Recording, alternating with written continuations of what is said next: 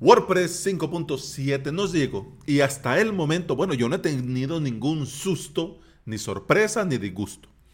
Hasta que me preguntaron por los bloques reutilizables y cómo volverlos a bloques normales dentro de WordPress 5.7. Mira que yo los uso a diario, pero bueno, actualicé a 5.7, pero no había tenido necesidad de modificar ninguno. En este episodio te quiero compartir el update que yo tuve que ver antes de poder responder a esta pregunta. Pero antes de entrar en materia, feliz lunes y feliz inicio de semana. Bienvenida y bienvenido al episodio 548 de Implementador WordPress, el podcast en el que aprendemos de WordPress, de hosting, de VPS, de plugins de emprendimiento y del día a día al trabajar online. Con esta nueva versión de WordPress tenemos bloques reutilizables más estables y sencillos de usar. Han simplificado hasta el proceso de guardado, que ahora lo hacemos al actualizar el post o la página donde estamos trabajando. Pero vamos a ver desde un inicio, porque hoy es lunes y los lunes están dedicados a los que van entrando en este hermoso mundo de la implementación de sitios web con WordPress. Vamos desde el inicio. ¿Qué son los bloques reutilizables? Cuando se incorporó dentro de WordPress esta nueva forma de crear contenidos con bloques, conocimos un nuevo mundo lleno de posibilidades. Conocimos bloques de párrafo, de título, de botón, de columna, etc. Ahora, todo lo que creamos lo hacemos añadiendo bloques. Y podemos estos bloques personalizarlos a nuestro gusto o a nuestras necesidades, ya sea el color, la forma, los enlaces, el tamaño, etc.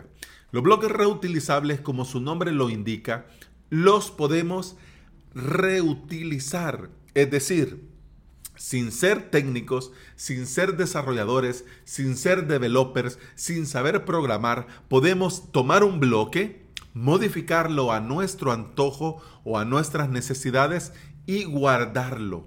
Guardarlo tal cual nosotros lo hemos dejado, con los colores, con la forma, con los enlaces, con los iconos, con las imágenes, etc.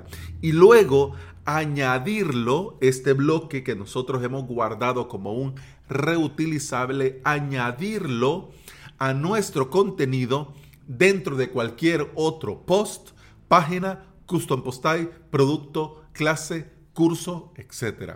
Por ejemplo, si vos vas a avalos.sv barra podcast y das clic en cualquier episodio del podcast, vas a encontrar abajo, al finalizar el episodio, un CTA en verde en el que invito a ponerse en contacto. ¿Tenés alguna duda, una pregunta? Aquí va el formulario, ¿ya? Entonces, esto es un bloque reutilizable, que vos lo ves ahí con, esta, con este icono, con este color, con esta forma, con este botón, pero esto ha ido cambiando conforme ha ido pasando el tiempo desde que vino WordPress 5.0 y se añadieron los bloques a nuestras vidas.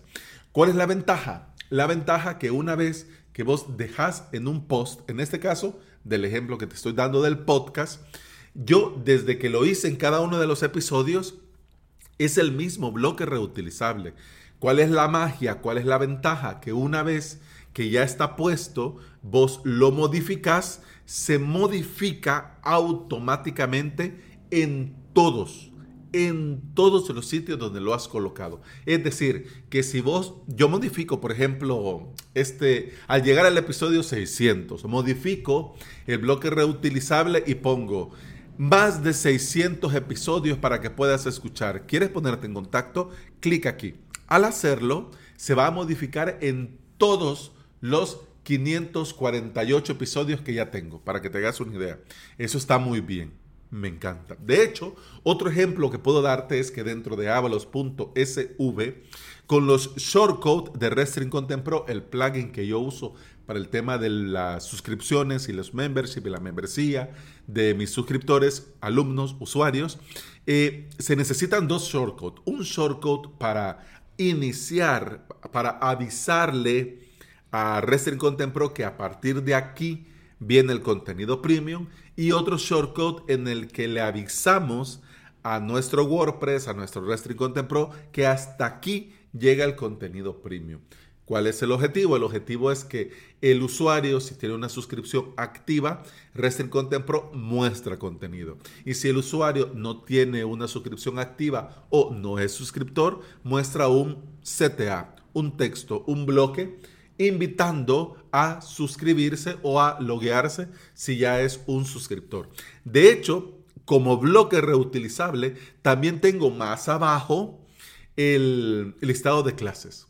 Un shortcut con un snippet que me he creado para crearme un listado de clases. ¿Verdad? Y esto en cada clase de cada curso es exactamente el mismo. ¿Cuál es el detalle con este bloque? Que no cambia. Yo tengo un bloque reutilizable que se llama abrir premium, otro bloque reutilizable que se llama cerrar premium y otro bloque reutilizable que se llama listado de clases. Estos tres yo los voy poniendo en cada clase de cada curso y me funciona de maravilla. Alex, ¿podrías crear esto manualmente? Sí, pero me viene muy bien hacerlo así porque así ya todo es automático. No tengo que estarme preocupando de copiar, pegar o dónde tengo este shortcut, dónde lo guardé. No, no. Ahí queda ya. ¿Qué ha pasado con WordPress 5.7 y estos bloques reutilizables? Como te dije en un inicio, le han dado una pulida, una mejora, una vuelta de tuerca y algunas opciones han cambiado, siempre están, pero han cambiado de sitio. Por ejemplo, si un bloque reutilizable, si usas un bloque reutilizable y este muestra tal cual en todos los sitios que has puesto el bloque, si haces un cambio, como te decía, en cualquier post donde tengas el bloque reutilizable, el cambio se va a ver reflejado en todos los sitios. Para eso está. Además de que lo puedes guardar, lo puedes reutilizar en todo el sitio. Antes teníamos que dar clic en el bloque reutilizable, luego donde están los tres puntitos que dice más opciones y luego entre todas las opciones elegir convertir a bloque normal. ¿Para qué? Por si querías ocupar el bloque reutilizable como base para uno más, para algo más. O para, a partir de este bloque reutilizable, crear uno nuevo, pero con algunas modificaciones o cambios. En WordPress 5.7, como te digo, esto ha cambiado. Si le das a los tres puntitos, ya no vas a encontrar en esas opciones el convertir a bloque normal. Ya no, ya no. Y ahora la pregunta del millón. Y entonces ahora, ¿cómo vuelvo un bloque reutilizable a un bloque normal?